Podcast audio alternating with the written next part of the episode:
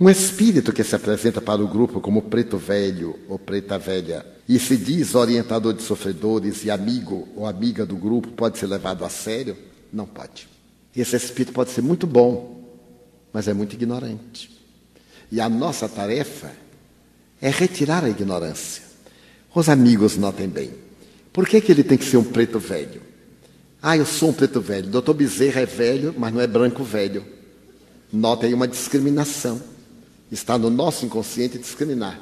Se chegar um índio velho, ah, eu sou vermelho velho. Chegar um japonês, eu sou um amarelo velho. Portanto, há um atavismo. O espírito pode chegar porque ele na terra foi, esteve no corpo de um preto velho. Ah, eu sou um preto velho. Não, meu irmão, você foi. Você agora não tem cor. Você superou. Esta encarnação foi muito benéfica para você. Desenvolveu a sua humildade.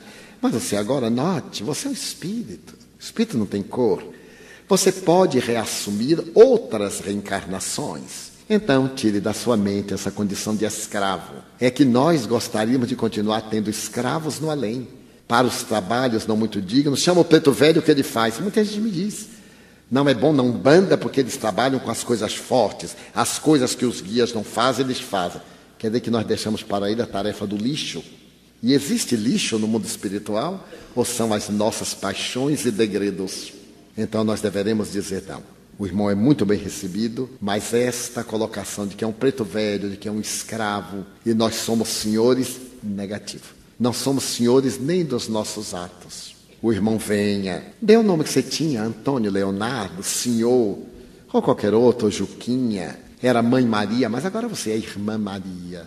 Porque esse atavismo é piegas nosso. E o espírito vai continuar com aquela alimentação e não progride. Acha que para progredir tem que nos fazer favores, porque nós somos branquelas. Quem já viu uma coisa desta?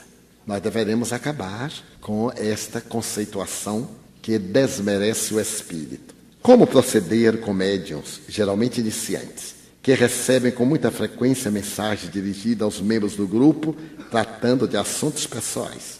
Deveremos ser enérgicos com eles. Vida pessoal e íntima ninguém deve interferir. A nossa mediunidade não é para dar conselhos de amor, de buscar emprego, de resolver problemas pessoais.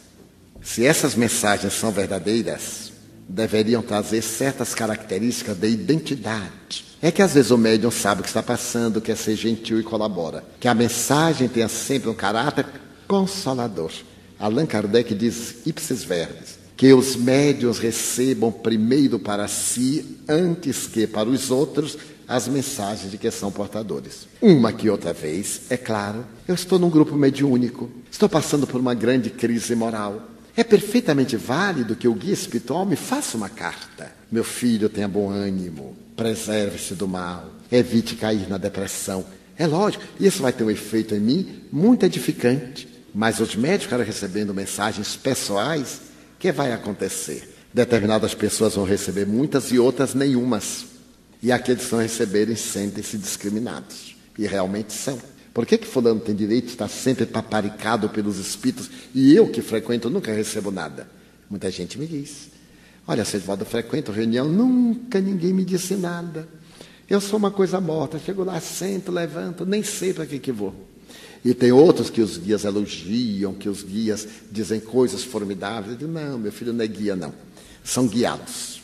Não fique triste, não. Bem-aventurados aqueles que são esquecidos, porque esses são lembrados pelo Senhor. Então, não é conveniente.